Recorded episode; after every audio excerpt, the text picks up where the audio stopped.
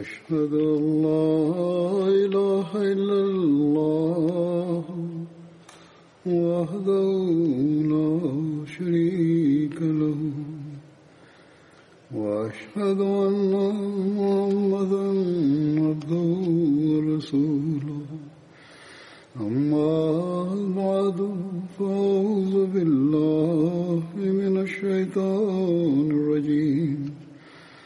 بسم الله الرحمن الرحيم. الحمد لله رب العالمين. الرحمن الرحيم. مالك يوم الدين. إياك نعبد وإياك نستعين.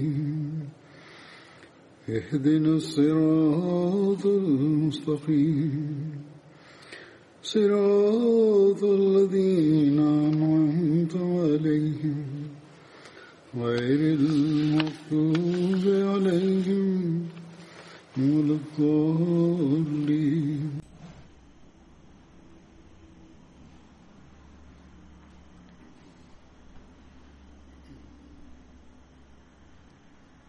Anteriormente estaba narrando los relatos acerca de Hazrat Saad. Hazrat Saad participó en todas las batallas junto al santo profeta, la paz de Dios sea con él, incluidas las batallas de Badr, Uhud, Khandak, el tratado de Hudaybiyah, la batalla de Khaybar y la conquista de la Meca. Estaba entre los mejores arqueros de entre los compañeros del santo profeta. Se menciona en una narración acerca de Hazrat Saad que durante una de las batallas en las que el mensajero de Dios también estuvo presente, en un momento nadie se quedó con el mensajero, la paz Dios sea con él, excepto eh, Hazrat Talha y Hazrat Saad. Mientras describe las circunstancias de la partida de campañas militares con el santo profeta, Hazrat Saad declara, íbamos a una batalla junto con el santo profeta y nuestra condición era tal que no teníamos nada disponible para comer excepto las hojas de los árboles. Nuestra condición era tal que nuestro excremento era como el de los camellos o las cabras. Es decir, estaba muy seca y no era blanda en absoluto. En otra narración se menciona que él dijo que nuestra comida en esos días solía ser como las ramas de un árbol babul,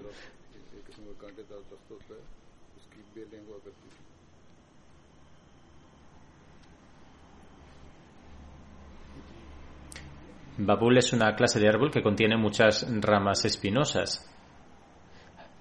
Hazrat Saad fue la primera persona que derramó sangre en el camino de Dios. También fue la primera persona en disparar una flecha en la causa de Dios. Este incidente es el de la batalla de Hazrat Ubaida bin Haris. Sus detalles son los siguientes. Una expedición tuvo lugar durante Rabiul Awwal en el segundo año después de la Hijra, la cual es llamada la batalla de Hazrat Ubaida bin Haris. Mientras menciona esto, Hazrat Mirza Bashir Ahmad Sahib escribe en Sirat Khatamun Nabiyin que previamente he narrado algunas partes de este incidente o tal vez todo, pero no obstante lo presentaré aquí de, nuevo con referencia a él. Eh, en esta época del mes de Rabiul Awwal, el santo profeta, el Padre Dios con él, envió una compañía de muhajirin compuesta de 70 hombres montados sobre camellos bajo el liderazgo de un pariente cercano, Ubaida bin al-Haris Mutalibi. El objetivo de esta campaña era prevenir los ataques de los Quraysh de la Meca. Como tal, cuando Ubaida bin al-Harith y sus compañeros cubrieron un terreno y llegaron cerca de Taniyatul Murra, que es el nombre de un lugar situado entre la Meca y Medina por el que pasó el santo profeta durante su migración, de repente notaron que 200 jóvenes armados habían establecido un campamento bajo el mando de Krama bin Abijal. Los dos grupos se encontraron el uno con el otro y hubo un intercambio de flechas en una confrontación. Sin embargo, este grupo de idólatras se retiró luego debido al temor de que los musulmanes probablemente tuvieran refuerzos ocultos eh, a su disposición y en consecuencia los musulmanes los persiguieran. Sin embargo, dos individuos del ejército de los idólatras llamados Miqdad bin Amr y Utbah bin Ghazwan huyeron del mando de Ikrama bin Abi y se unieron a los musulmanes. Está escrito que partieron con los Quraysh con ese mismo propósito, para que pudieran encontrar una oportunidad de unirse a los musulmanes. La razón es que eran musulmanes de corazón, pero no podían emigrar por miedo a los Quraysh debido a su debilidad.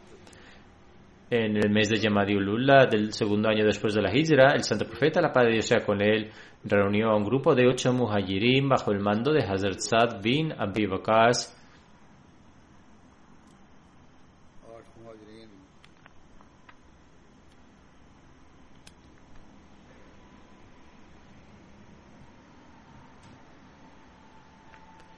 y los envió a Harar para obtener información sobre los Quraysh. Harar es un área en Hijaz localizado cerca de Joaf. Ellos llegaron allí, pero no se eh, encontraron con el enemigo. Luego se menciona el sería de uh, Hazrat Abdullah bin Jash que tuvo lugar al final del mes de Jumadil Akhir, el segundo año después de la Hijra. Hazrat Sa también participó en esta batalla. He mencionado este incidente antes, sin embargo lo mencionaré brevemente con referencia a Sirat Khatamun Nabiyyin.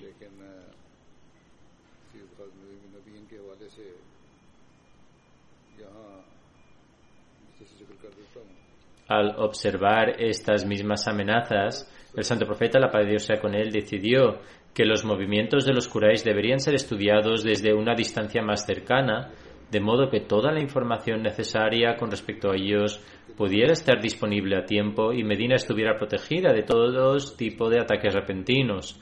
Por lo tanto, para este propósito, el santo profeta reunió un grupo de ocho muhajirin, en un acto de sabiduría, el santo profeta, la padeció con él, seleccionó para este grupo a hombres que eran de las diversas tribus de los Quraysh, de modo que fuera más fácil obtener información con respecto a las conspiraciones ocultas de los Quraysh. El santo profeta, la paz de Dios sea con él, designó a su primo paterno, Abdullah bin Yash, como el comandante de este grupo. Al ordenar esta sería, el santo profeta ni siquiera le informó al comandante de este grupo a dónde iba a ser enviado y con qué propósito. Más bien a su partida el santo profeta, la paz de Dios con él, entregó una carta sellada y dijo, esta carta contiene las instrucciones necesarias para vosotros. Cuando cubráis una distancia de dos días de viaje desde Medina, abre la carta y actúa de acuerdo con las instrucciones estipuladas. Cuando vieron viajado durante, cuando viajaron durante dos días desde Medina, Abdullah abrió las instrucciones del santo profeta, las cuales eran las siguientes: ir al valle de Nakla entre la Meca y Taif y obtener información sobre los Quraysh y regresar con noticias de ello. Al final de esta carta, el santo profeta, la Padre de él había escrito que después de que se conociera el objetivo de esta misión, si alguno de sus compañeros dudaba en acompañar a este grupo y deseaba regresar, se le otorgaba permiso para hacerlo. Entonces, Abdullah leyó esta guía a sus compañeros, quienes afirmaron por unanimidad que nos presentamos felices para este servicio. Ninguno de nosotros regresará. Entonces, este grupo procedió a Nakla Saad bin Abi y Usman bin Ghazwan perdieron sus camellos en el camino y fueron separados de sus compañeros al buscarles. A pesar de sus mejores esfuerzos, fueron incapaces de relocalizar a sus compañeros. El grupo de ocho ahora había quedado con solo seis personas. En relación a esto, Azem Bashir Ahmad Saheb ha mencionado a un orientalista que, eh, que hace esta narración, eh, que intentó crear dudas en relación a esta narración. Él escribe con respecto a Hazrat Abi y su compañero Saad bin Abi y Utba soltaron intencionadamente sus camellos y usaron esto como una excusa para quedarse atrás. Todos y cada uno de los eventos de la vida de estos devotos del Islam que estaban dispuestos a sacrificar sus vidas es un testimonio de su valor y su devoción. Uno de ellos fue martirizado a manos de los incrédulos en la campaña de Bir e Mauna, mientras que el otro participó claramente en muchas batallas peligrosas y finalmente se convirtió en el, en el vencedor de Irak. Por lo tanto, dudar de, de, la sinceridad de tales personas, especialmente cuando esa duda se basa en nociones inventadas, es obra exclusiva del señor Margolius. Es irónico que en su libro el señor Margolius afirme que ha escrito este libro completamente libre de prejuicios.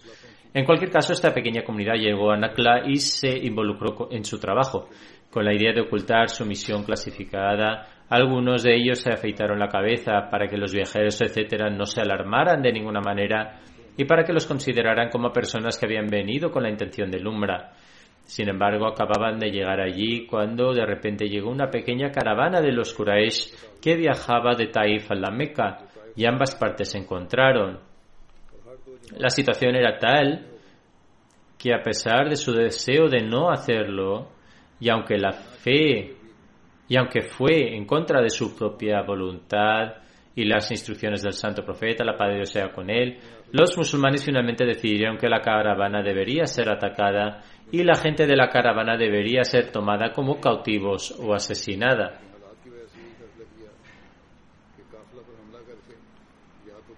Por lo tanto, lanzaron un ataque en nombre de Dios y como resultado un hombre de los incrédulos fue asesinado y dos fueron tomados como cautivos. Sin embargo, el cuarto individuo desafortunadamente escapó y los musulmanes no pudieron detenerlo y de esa manera su decisión resultó infructuosa. Posteriormente, los musulmanes se apoderaron de los bienes de la caravana y regresaron rápidamente a Medina con los cautivos y el botín.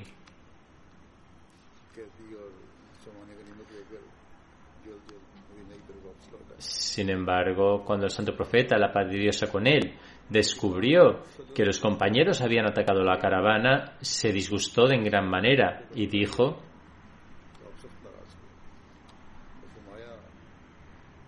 es decir, no os he dado permiso de luchar en el mes sagrado. El santo profeta, la paz con él, se negó a aceptar el botín. Por otro lado, los Quraysh también eh, pusieron el grito en el cielo y dijeron que los musulmanes habían violado la, la santidad del mes sagrado.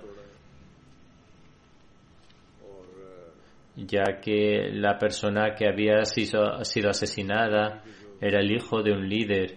En realidad, el,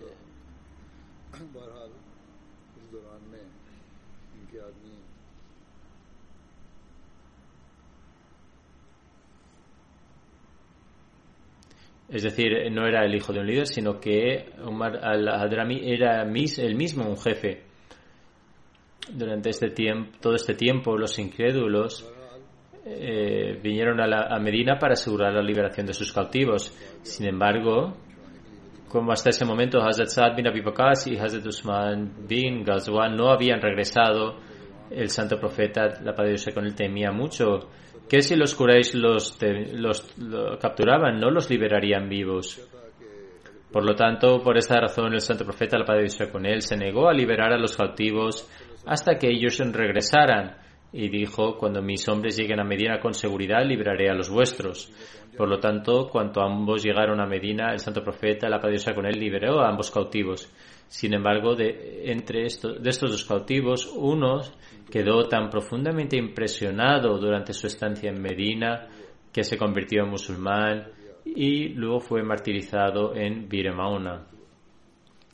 Describiendo las circunstancias anteriores al comienzo del conflicto en con motivo de la batalla de Badr, Hazrat Mirza Bashir Ahmad Saeb escribe en Sirat Khatamun que el santo profeta comenzó a avanzar rápidamente hacia Badr y cuando se acercó a Badr Motivado por algún sentimiento que las narraciones no han revelado, el santo profeta, la sea con él, sentó a Hazrat Abu Bakr detrás de sí mismo y, y, eh, dirigió el ejército musulmán. En ese momento el santo profeta se encontró con un viejo beduino eh, con quien se reunió y durante el curso de la conversación se enteró de que el ejército de los Quraysh había llegado muy cerca de Badr.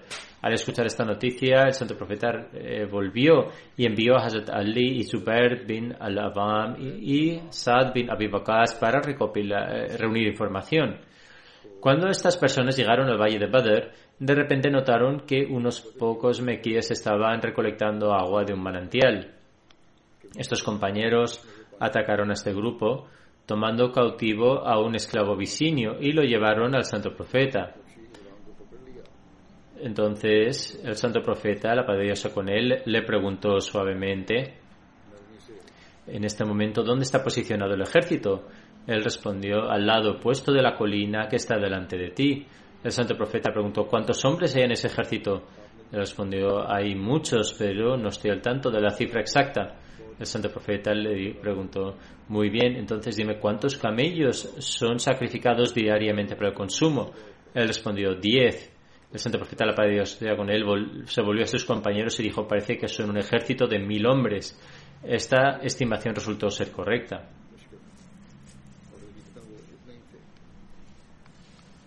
He mencionado esto en detalle anteriormente. Con respecto a la valentía de Hazrat Saad durante la batalla de Badr, hay una narración que con motivo de la batalla de Badr, a pesar de estar eh, de andar a pie, Hazrat Saad luchaba con el mismo valor que los eh, jinetes. Es por eso que Hazrat Saad se le dio el título de Farisul Islam, es decir, el caballero del Islam.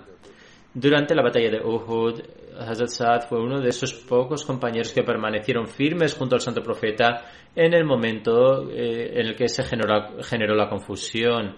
Hazrat, el cuarto jalifa, Dios esté contento con él, menciona un incidente durante la batalla de Uhud de Utba bin Abi Waqas, el hermano de Saad bin Abi Waqas, que estaba luchando al lado de los idólatras y que lanzó un asalto contra el santo profeta. Declara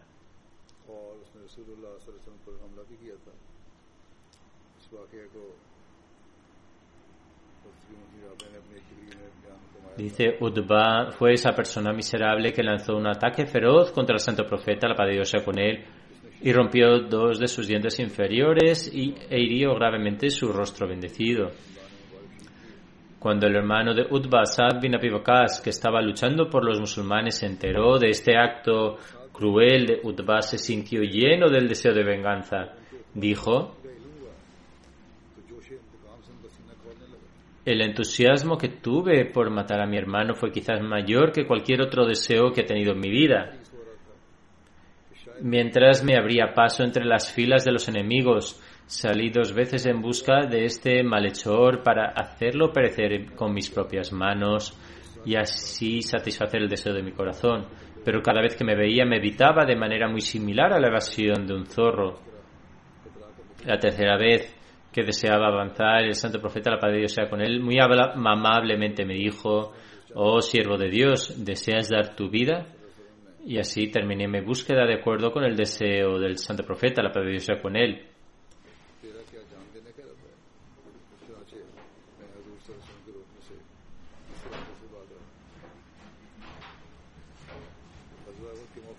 Mientras describía el momento en que solo quedaban unos pocos compañeros firmes cerca del santo profeta con motivo de la batalla de Uhud, Hazrat Mirza Bashir Ahmad Sahib escribió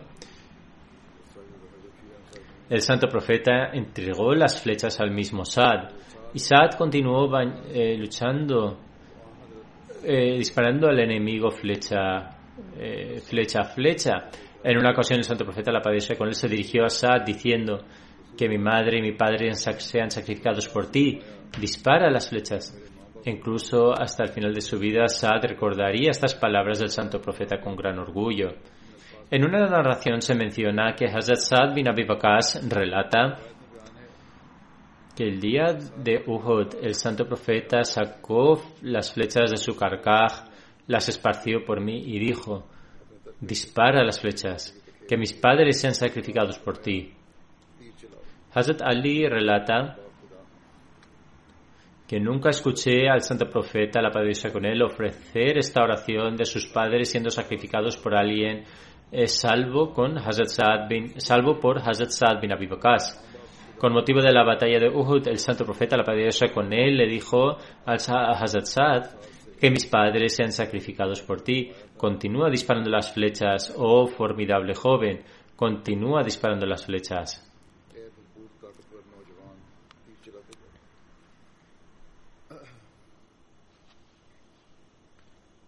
Aquí también vale la pena mencionar que se ha agregado una nota de que en la historia, además de Hazrat Saad, también se encuentra el nombre de Hazrat Zubair bin, bin al-Awam, sobre quien dijo el santo profeta en, en Bukhari que mis padres sean sacrificados por ti.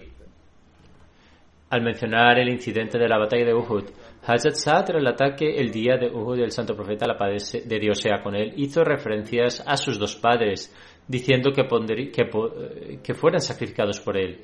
Hazrat Saad relata que había un hombre de entre los idólatras que había causado problemas a los musulmanes. El santo profeta, la paz de Dios sea con él, le, dijo, es decir, Hazrat Saad, dispara tus flechas, que mis padres sean sacrificados por ti.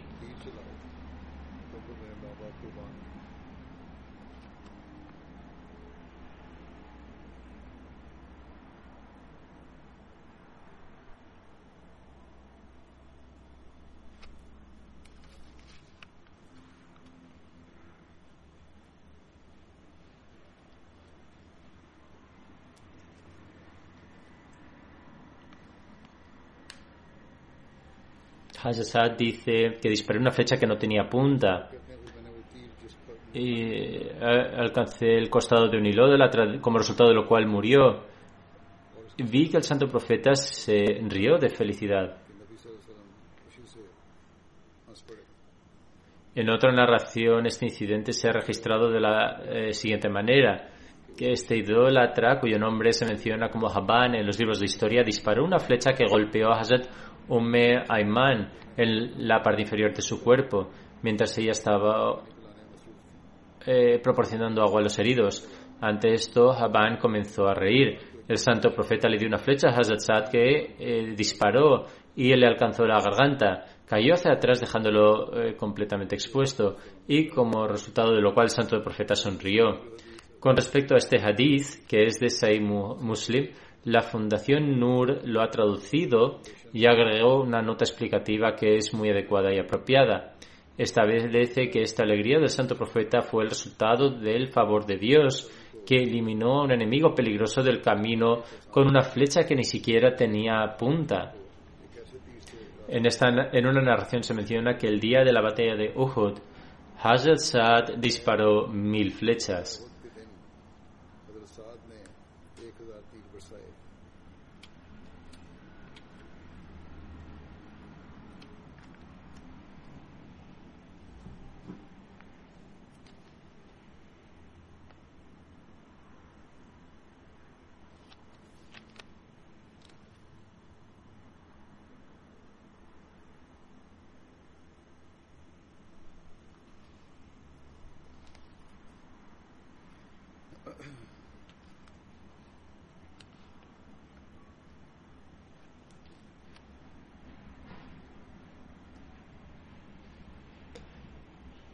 Hazrat Saad bin Abi fue uno de los compañeros que firmaron como testigos del tratado durante el, tratado de Hudaybiyah. Con motivo de la conquista de la Meca, Hazrat Saad bin Abi sostuvo una de las tres banderas de los muhajirin. Hazrat Saad cayó enfermo con motivo de Hajjatul Wida, es decir, la peregrinación, eh, la última peregrinación. Mencionando esto, Hazrat Saad relata enfermé en la Meca y estuve cerca de morir. El santo profeta, la paz de Dios sea con él, vino a visitarme. Le dije, oh mensajero de Allah, tengo una gran abundancia de riqueza y solo una hija como heredera. ¿Acaso puedo dar dos tercios como caridad? El santo profeta, la paz de Dios sea con él, respondió negativamente. Le pregunté, ¿puedo dar la mitad como caridad? El santo profeta, la paz con él, respondió negativamente. Le pregunté si podía dar un tercio como caridad. El santo profeta, la paz con él, estaba se mostró de acuerdo con esto, pero le dijo que esto incluso era demasiado. Después de esto dijo, dejar a tus hijos en un estado de riqueza es mejor que dejarlos en la pobreza y que tengan que rogar a la gente. Serás recompensado por lo que gastes, tanto que serás recompensado incluso por un eh, bocado de comida que le des a tu esposa para comer. Dije, oh mensajero de Allah, me dejarán atrás en mi migración. El santo profeta, la con él, dijo, incluso si te quedas atrás, tu estado y tu rango se verán elevados por las acciones que, realizará, que realizas por el buscar el agrado de Dios. Estoy seguro de que permanecerás vivo después de mi fallecimiento. Dijo, además, tengo algunas algunas naciones se beneficiarán de ti y algunas personas sufrirán pérdidas. En otra narración se menciona que después de esto el santo profeta, la paz de Dios con él, oró con las siguientes palabras. Oh Allah, permite a mis compañeros cumplir con el propósito de su migración y no permitas que regresen sin éxito. Hay una narración en la que Hazrat Saad relata, cuando enfermé, el santo profeta, la paz de Dios con él, vino a visitarme y me preguntó, ¿has dejado un testamento? Le dije, sí. Preguntó, ¿cuánto? ¿Cuánto? Le respondí diciendo que toda mi riqueza había, eh, la había dado en el camino de Allah. El santo profeta la padre con él, que él le dijo, ¿qué le has dejado a tus hijos? Respondí diciendo que son, ellos son ricos. El santo profeta la con él dijo, luego, entonces promete una décima parte eh, de lo que desees. Hazrat Saad narra que continuó diciendo esto, el santo profeta continuó respondiendo de la misma manera, es decir, que Hazrat Saad deseaba dar una mayor cantidad de caridad, pero el santo profeta le aconsejó dar menos, ya que dijo que eh, y le hizo disminuirlo a un tercio y dijo que incluso esa cantidad era demasiado. En cualquier caso, aquellos que tienen conocimiento de esto y aquellos en, que, que conocen el campo de la jurisprudencia han deducido que esta narración no se puede han deducido de esta eh, narración que no se puede regalar más de un tercio de la riqueza de uno como eh, caridad. Con respecto a este asunto, Hazde Muslim Maud de Santo Jalifa afirma que el hadith también apoya el hecho de que distribuir la riqueza restante después de cumplir con los gastos de uno no es una orden islámica. El santo profeta dijo en relación a esto,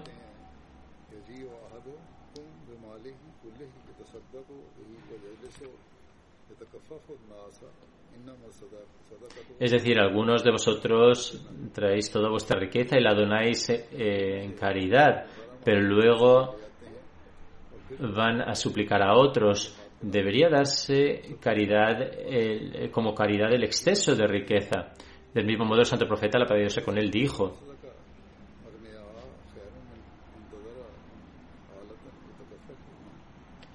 Es decir, es mejor para vosotros dejar a vuestros herederos en un estado de riqueza, en lugar de dejarlos en la miseria para que eh, estén eh, se encuentren en una situación en la que tengan que estar pidiendo limosna a los demás. Del mismo modo se narra en el hadith que Hazrat Saad bin Abi Bakr solicitó permiso para distribuir dos tercios de su riqueza, pero el santo profeta se lo prohibió. Intentó distribuir la mitad, pero el santo profeta también eh, se, se, mostró en desacuerdo. Luego trató de pedir permiso para distribuir un tercio de su riqueza, sobre el cual el santo profeta le otorgó permiso diciendo que puedes dar un tercio, aunque incluso un tercio es una gran cantidad.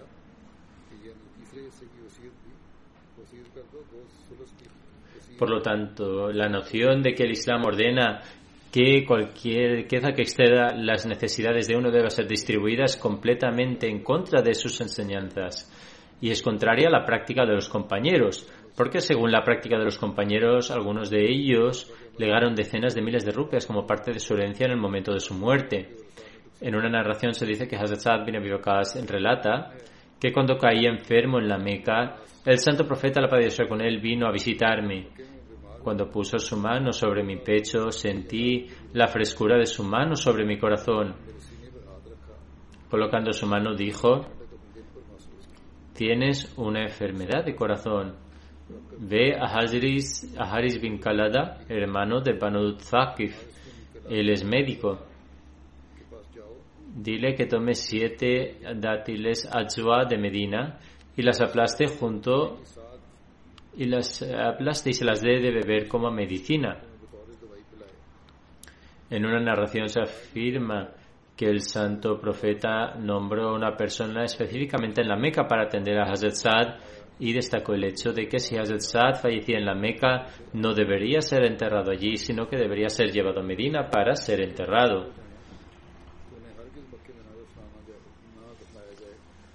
Hazrat Muslim Maud, el segundo califa, relata un incidente de Hazrat Saad con respecto a la caza. Dice el santo profeta, no cazaba él mismo, sino que los hadices demuestran que hacía que los demás eh, eh, eh, buscaran la presa. Por lo tanto, durante una expedición llamó a Hazrat Saad bin Abi y dijo, mira, hay un ciervo, dispara con una flecha. Cuando estaba a punto de disparar la flecha, el santo profeta le dijo, colocó su barbilla sobre el hombre de Hazrat y dijo, Allah, haz tu puntería impecable. Dios Altísimo permitió a Hazrat bin Abi el honor de conquistar Irak. Una vez, durante la batalla de Handak, los compañeros fueron al santo profeta y le dijeron que había una roca en la zanja que no se rompía. El santo profeta fue y la golpeó la roca tres veces con un hacha, y con cada golpe la roca se derrumbó ligeramente. El santo profeta proclamó Allahu Akbar en voz alta, y los compañeros también alzaron este eslogan. Durante este incidente, mientras golpeaba, eh, mientras daba uno de los golpes, el santo profeta dijo, me han mostrado como los castillos blancos de Maidán caen y lo que vio se convirtió en realidad en manos de Hazrat Saad.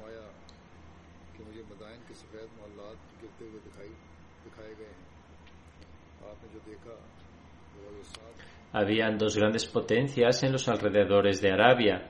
Uno era el de Cosroes, emperador de, Persia, y el otro era el César, del, el emperador bizantino gran parte de Irak estaba bajo el control de Cosroes y sus palacios reales estaban situados en Madain.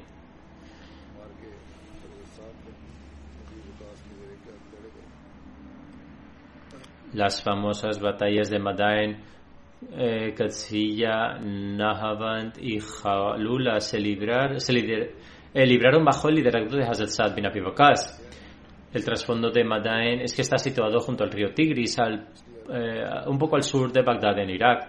Como muchas ciudades se establecieron aquí una tras otra, los árabes le dieron el nombre de Madain, que significa una ciudad compuesta por muchas ciudades más pequeñas.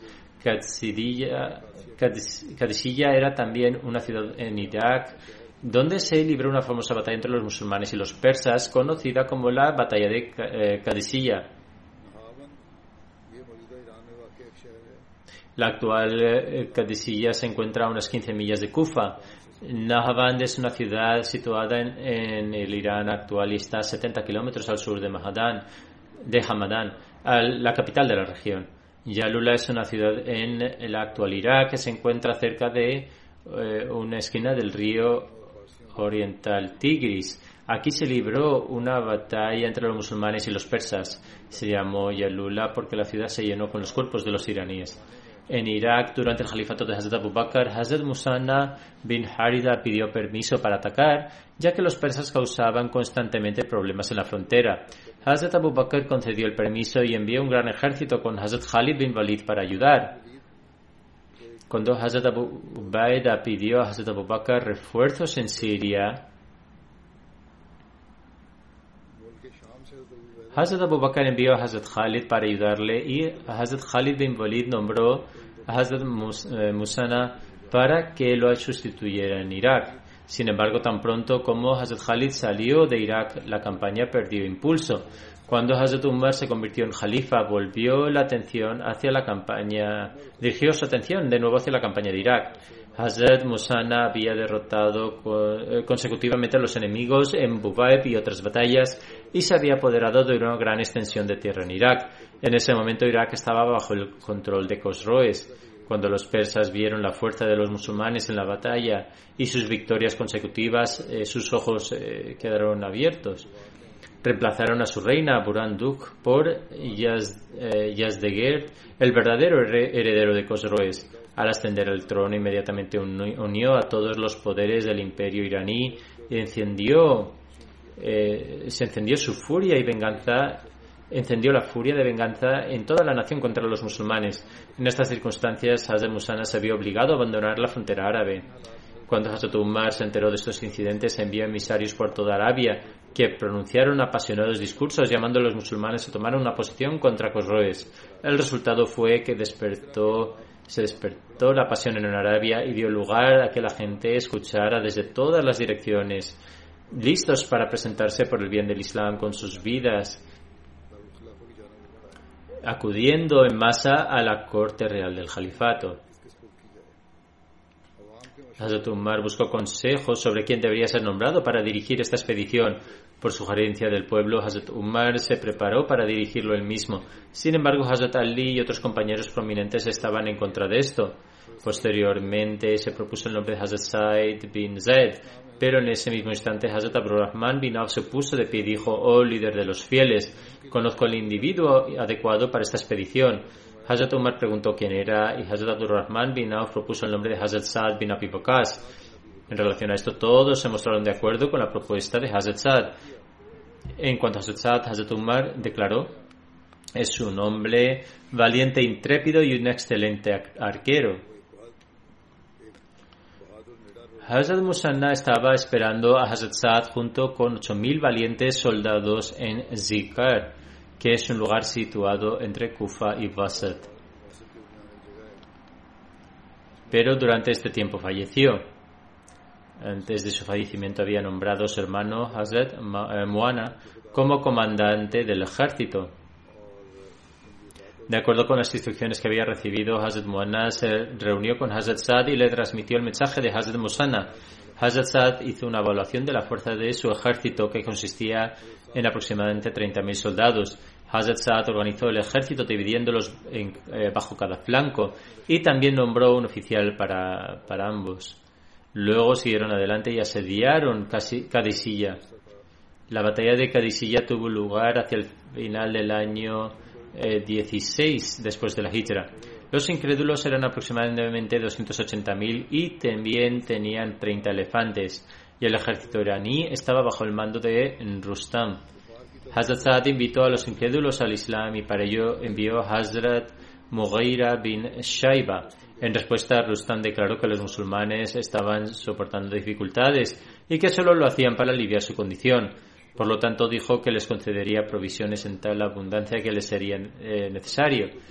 Hazl Mughira respondió que habían respondido a la llamada del mensajero de Dios y los invitaban a profesar la creencia en el Dios único y su profeta. Si aceptaban esta invitación sería mejor para ellos, de lo contrario el asunto entre ellos se resolvería con la espada, es decir, con una batalla. Fueron ellos los que instigaron la batalla, es decir, los iraníes. Los musulmanes, por un lado, por otro lado, no querían luchar y de hecho los llamaron hacia el Islam. Pero como insistieron en luchar, por lo tanto los musulmanes dijeron que en ese caso el asunto se resolvería con la espada. Al oír esto, Rustam se enfureció y como era un idólatra, dijo, juro por el sol y la luna que antes de que amanezca empezaremos la batalla y destruiremos, destruiremos, a todos. Hazem Mughira respondió, que solo Allah es la fuente de todo el poder. Después de decir esto, montó sobre su caballo. Hazrat Saad había recibido instrucciones de Hazrat Umar de que primero debían invitarlos al Islam. Por lo tanto, Hazrat Saad envió una delegación que incluía, incluía al famoso poeta eh, y caballero Hazrat Amar bin Madikarb y Hazrat Asa bin Qais Kidni. Cuando volvieron a Rustam, Preguntó dónde iban, a lo que respondieron que iban a reunirse con su rey, Wali. A partir de entonces, esta detallada, esta detallada conversación tuvo lugar entre los dos. Los miembros de esta delegación declararon que el santo profeta les había prometido que se les concedería el control de su tierra. En respuesta, Rutam pidió una cesta llena de tierra y dijo, aquí la tienes, Puedes colocar nuestra tierra sobre tu cabeza. Hazrat Amar bin Matikar se levantó rápidamente y puso la cesta de tierra en su saco y declaró que esto iba a servir como una señal para indicar que ellos en efecto tomarían el control de su tierra.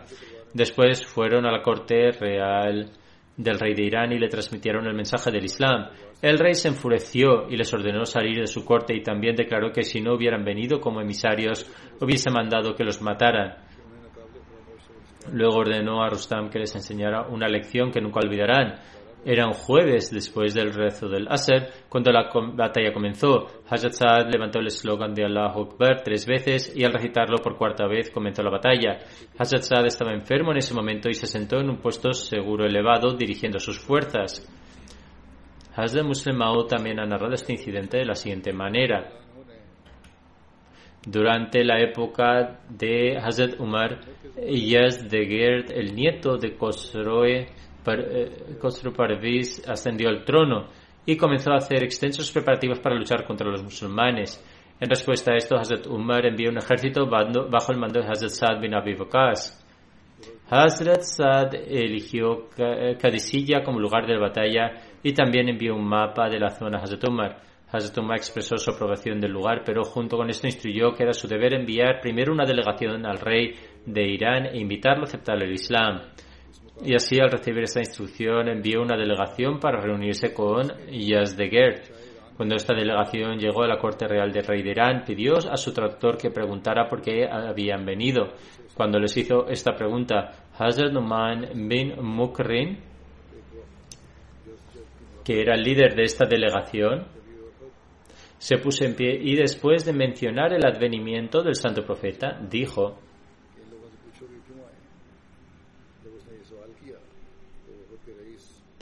dijo el santo profeta, la paz de Dios sea con él, nos ha ordenado difundir el mensaje del Islam e invitar al mundo entero a la verdadera fe. De acuerdo con este mandamiento, estamos aquí ante ustedes y les invitamos al Islam.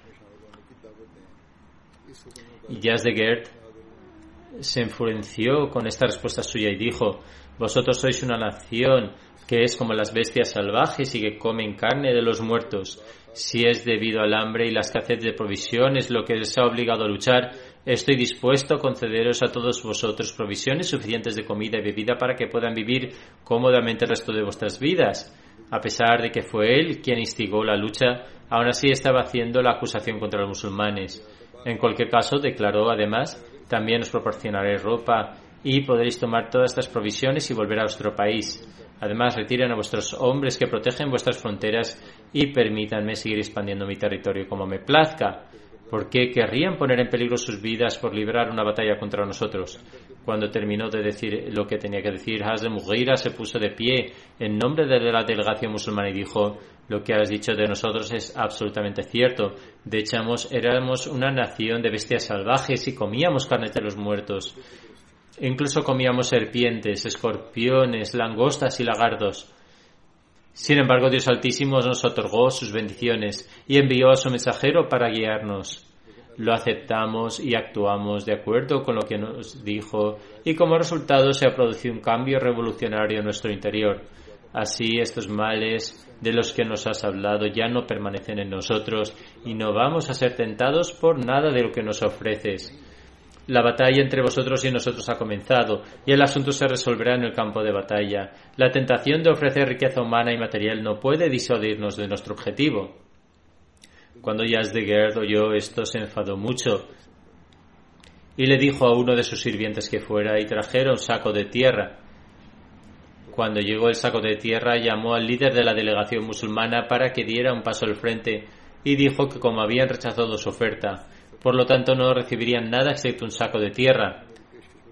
El compañero dio un paso adelante y bajó la cabeza y se colocó el saco de tierra sobre su espalda.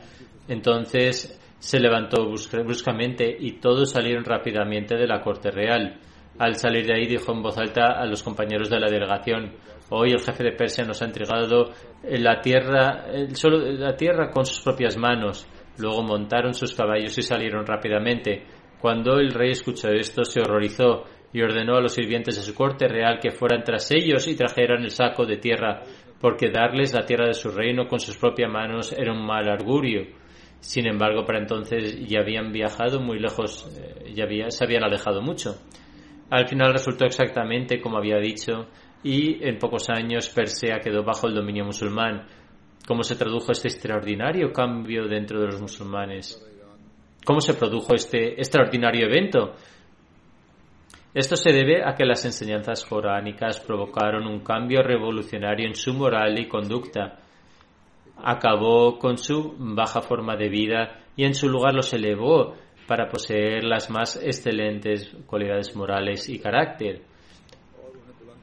Como resultado de esto fueron capaces de difundir el mensaje del Islam a todo el mundo y siguiendo las enseñanzas del Islam pudieron convertir a otros también a verdaderos musulmanes. Nunca se dejaron intimidar por ningún tipo de miedo, peligro ni poder. Hay algunos relatos de la vida de Hazrat Saad bin Abi que inshallah narraré en el futuro, en el siguiente sermón.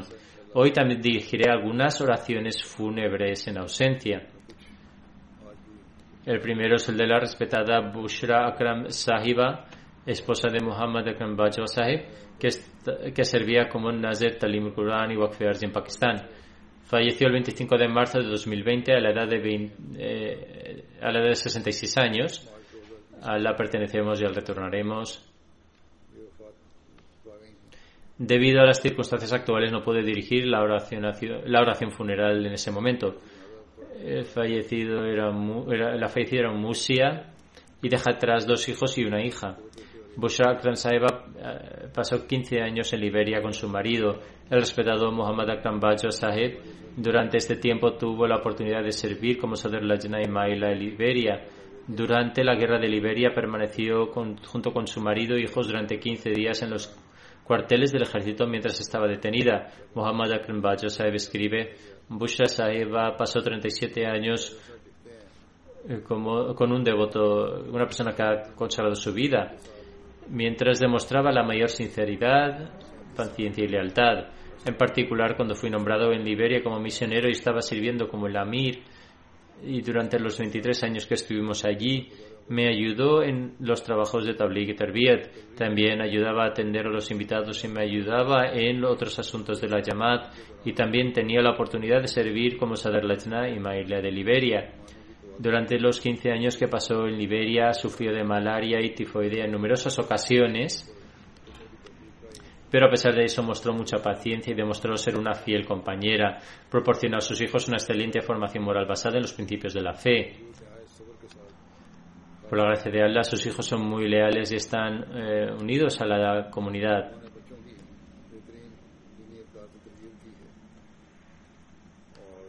Mansur Nasser Saheb, que es una persona que ha consagrado su vida y trabaja como director de la escuela Shuhada, escribe durante tres años continuos mientras prestaba servicios en Liberia. Eh, yo solo me alojaron en su propia casa y me brindaron una gran hospitalidad y ella me cuidó como si fuera uno de sus propios hijos o un hermano menor. Que Dios Altísimo permita a sus hijos ser los receptores de sus oraciones y también les permita continuar con sus buenas obras. Que le conceda su perdón y su misericordia.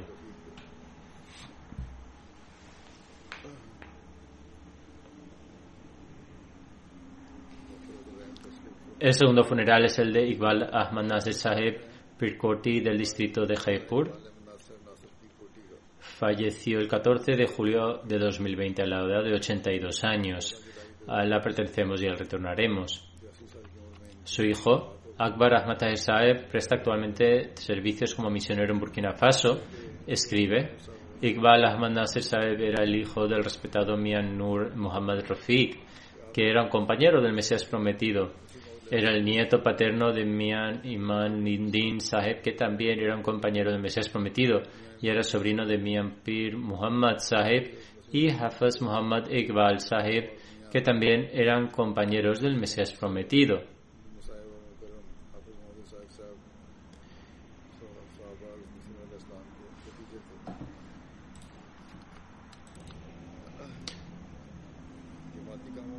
Siempre participó activamente en todas las actividades de la comunidad y durante mucho tiempo fue secretario de finanzas.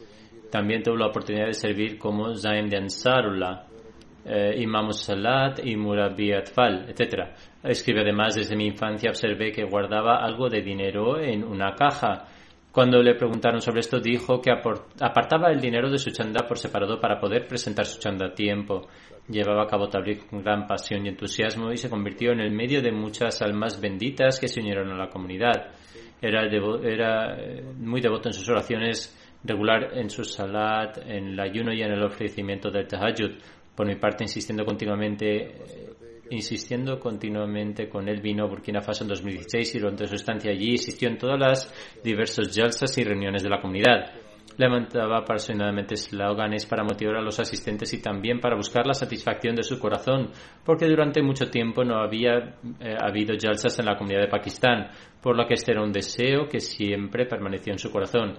Deja atrás a su esposa Bashira Begum Saeba, tres hijas y tres hijos. El Amir y misionero a cargo en Burkina Faso escribe, aunque al principio cuando llegó aquí tuvo dificultades con el idioma, ya que el francés se habla en Burkina Faso, eh, sin embargo la gente pudo entenderlo gracias al amor que mostraba con todo el mundo. Saludaba a la gente con tanto amor que quien lo conociera le tenía en muy alta estima. Incluso la gente de aquí hablaba muy bien de él cuando falleció. Escribe además, después de que el difunto falleciera, Bapina Sahib, nuestro secretario nacional de Ishat, compartió su foto y escribió que lo conoció durante su estancia en Burkina Faso y, lo era para él como un verdadero y asombroso Ahmadi. Que Dios Altísimo derrame su perdón y misericordia sobre él.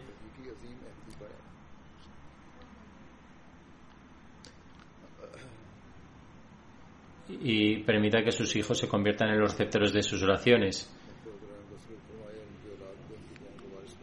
Su hijo, que es un misionero que sirve allí, no pudo asistir a su funeral. El tercer funeral es el de Gulam Fatima Fahmida Sahiba, que es la esposa de Muhammad Ibrahim Saib de Mulitan eh, Jatan en el distrito de Kortli, Azad Kashemira. Falleció a la edad de 72 años el 18 de julio de 2020 después de una larga enfermedad.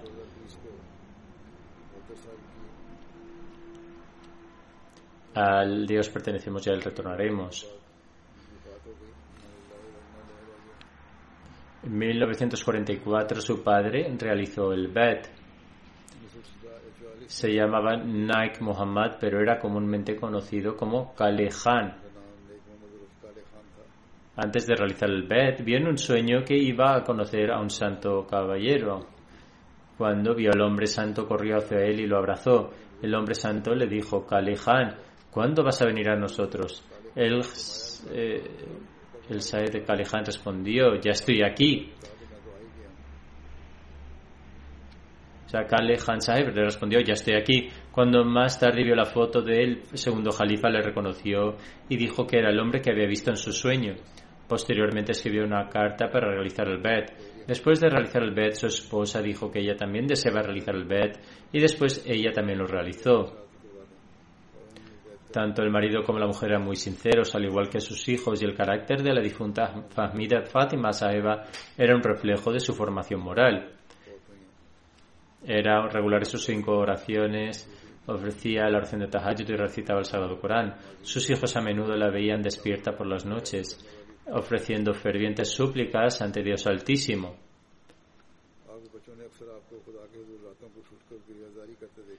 Cuando a las mujeres se les permitió, debido a las circunstancias, asistir a las oraciones del viernes, ella iba a la mezquita una hora antes de las oraciones del viernes para realizar sus oraciones voluntarias, hacer súplicas. Era muy valiente y paciente. Su marido fue secuestrado en dos ocasiones, en 1965 y en 1971, debido a la guerra entre India y Pakistán. En primer lugar, durante mucho tiempo no supo de su esposo y, y si se encontraba vivo. Pensaba que había sido martirizado, incluso se ofreció su oración fúnebre en ausencia. A pesar de esto, ella estaba convencida de que él estaba vivo y que ciertamente regresaría. Posteriormente, Dios Altísimo otorgó su bendición y su esposo regresó después de ser liberado.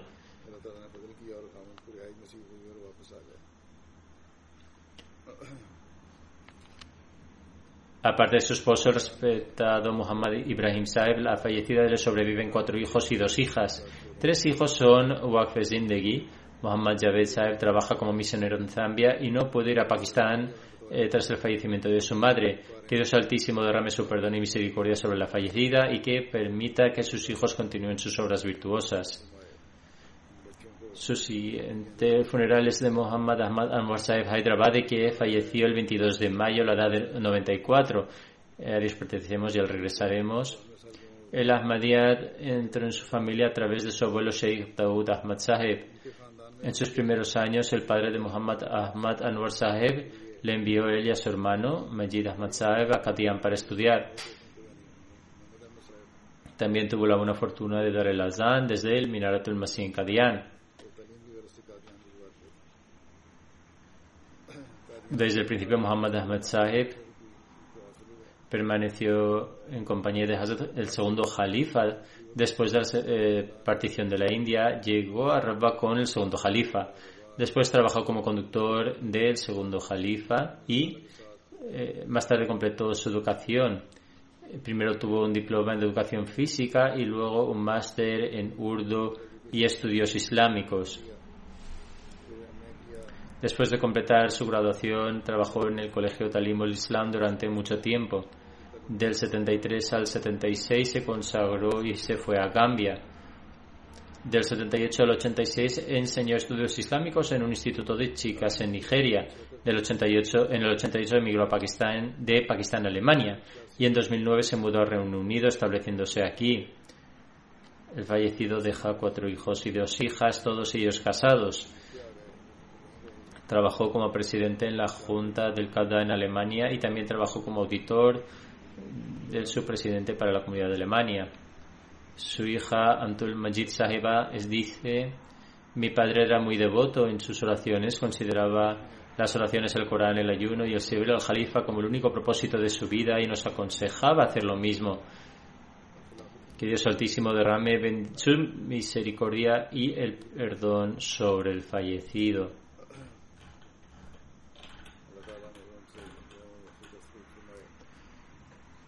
El último funeral es el del respetado Salim Hassan al-Jabi Saheb de Siria. Falleció el 30 de junio a la edad de 92 años. Ciertamente a la pertenecemos y al retornaremos. Su hija alumna Jabi y su nieta Hiba al-Jabi, esposa del doctor Bilal Tahir Sabi, residen, aquí en el Reino Unido. Ella escribe Salim Jabi Saheb nació en las afueras de Damasco en 1928. Asalim al-Jabi eh, fue introducido a la comunidad a la edad de 18 años a través del respetado Abu Zaheb Sahib, un modesto agricultor ahmadi. Ante esto, al-Jabi Sahib oró y vio en un sueño que estaba realizando el bed del Mesías prometido. Después, Abu Zaheb Sahib le dio la traducción al árabe de la filosofía de las enseñanzas del Islam al ver la imagen del Mesías prometido, se dirigió al presidente de la comunidad en Siria en ese momento, Munir al-Hoshni Sahib, y realizó el bet. Encontró una severa oposición por parte de su padre y sus familiares. Sin embargo, al-Jabi Sahib se mantuvo firme. Después tuvo la oportunidad de ir a Pakistán durante el califato del segundo califa y pasó seis años en Rabat en compañía de Hazrat Muslim Maud obtuvo el conocimiento religioso y también aprendió la lengua urdu. Siguiendo las instrucciones de Hazrat Muslim se casó en Pakistán y Hazrat Muslim leyó su nikah. Su mujer era pakistani.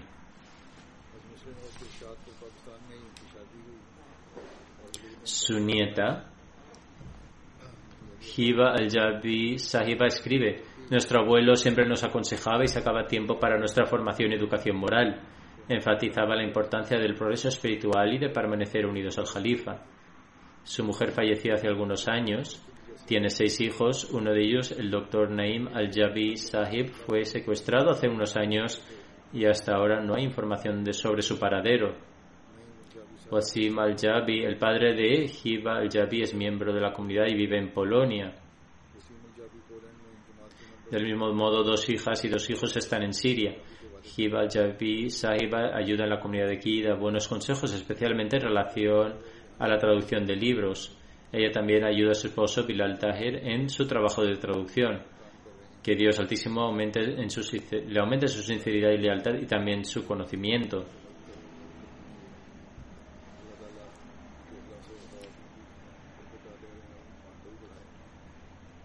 Su hija, Lubna Abdul Jabir Al-Jabi, escribe nuestro padre nos impedía seguir costumbres y prácticas incorrectas.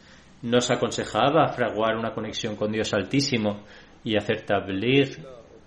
Gastaba generosamente en los pobres. Muchas familias en el Líbano y Siria realizaron el Bet debido a Sahib al-Jabi, incluidos algunos cristianos. Escribe además, el último consejo que nos dio fue permanecer siempre firmemente unidos al Jalifa y actuar siempre según el consejo del Jalifa de la época. Aconsejó no mostrar negligencia en asuntos de tabligh, ofrecer súplicas para todos y nunca preocuparnos por las injusticias recibidas en el camino de la verdad. De la verdad. Umar al-Aman presidente nacional de la comunidad de Líbano, escribe antes de aceptar el Ahmadiyyat leíamos los libros de Salim al-Jabi Sahib que contenían signos del advenimiento del imán de la época y su bendita comunidad. Cuando habíamos leído estos libros nos hablaba en detalle sobre el Mesías prometido y sobre su comunidad. Después nos decía que debíamos realizar el Bet. Este era su estilo único. No es necesario que esto sea extensible a todas las situaciones. No obstante, hizo tal y de este modo y, y debido a sus esfuerzos de predicación muchas personas aceptaban el Ahmadiyyat. Luego los aconsejaba que dejaran sus libros y que en lugar leyeran los libros del Mesías prometido, los califas y los libros de la comunidad. Luego escribe como pioneros ahmadis en el Líbano hicimos el Bet por medio del Jabi Sahib. Reconocemos este favor sobre nosotros y estamos agradecidos a él y ofrecemos oraciones por él.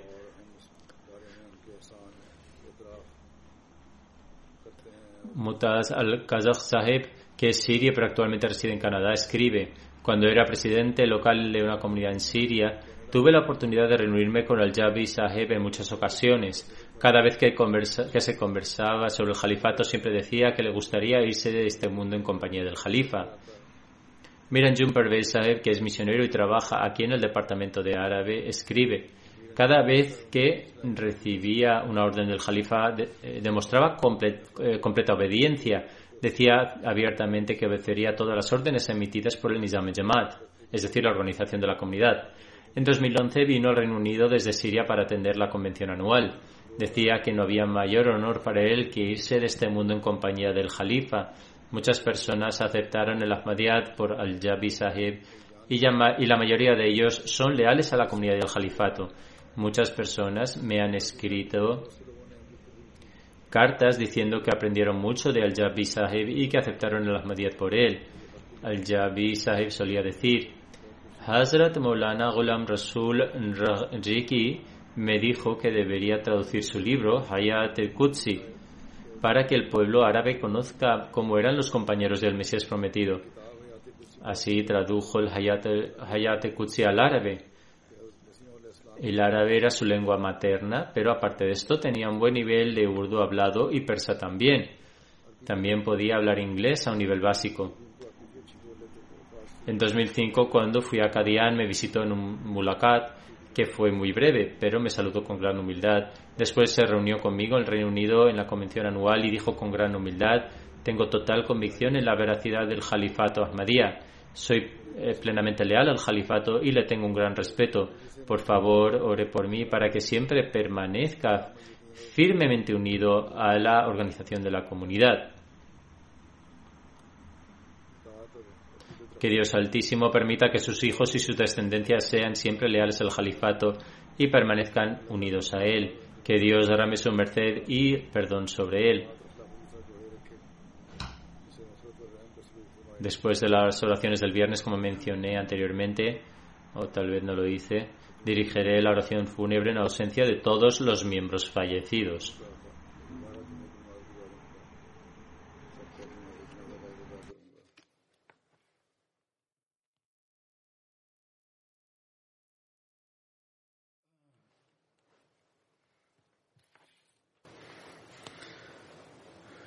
Alhamdulillah. الحمد لله نحمده ونستعينه ونستغفره ونؤمن به ونتوكل عليه ونعوذ بالله من شرور أنفسنا ومن سيئات أعمالنا. من يهده الله فلا مضل له ومن يضلل فلا هادي له. ونشهد أن لا إله إلا الله. ونشهد أن محمدا عبده ورسوله. عباد الله رحمكم الله. إن الله يأمر بالعدل واللسان وإيتاء ذي القربى وينهى عن الفحشاء والمنكر والبغي يعظكم لعلكم تذكرون اذكروا الله يذكركم وادعوه يستجب لكم ولذكر الله أكبر